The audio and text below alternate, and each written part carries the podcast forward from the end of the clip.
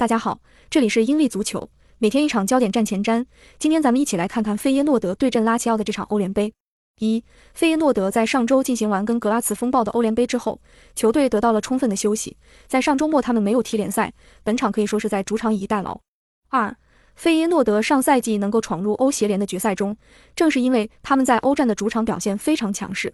球队近十一个欧战主场保持不败，这期间他们拿下了九场胜利，并且打进三十五球。欧战主场的战斗力很强。三，费耶诺德最近六次面对意大利球队成绩都不佳，六场比赛一胜一平四负，近五次面对意大利球队输了四次。四，拉齐奥本赛季在欧联杯当中的防守端表现很糟糕，球队目前丢了十球之多，丢球数欧联第三多，其中在禁区中的防守相当毛躁，送出了三次点球，也是欧联最多。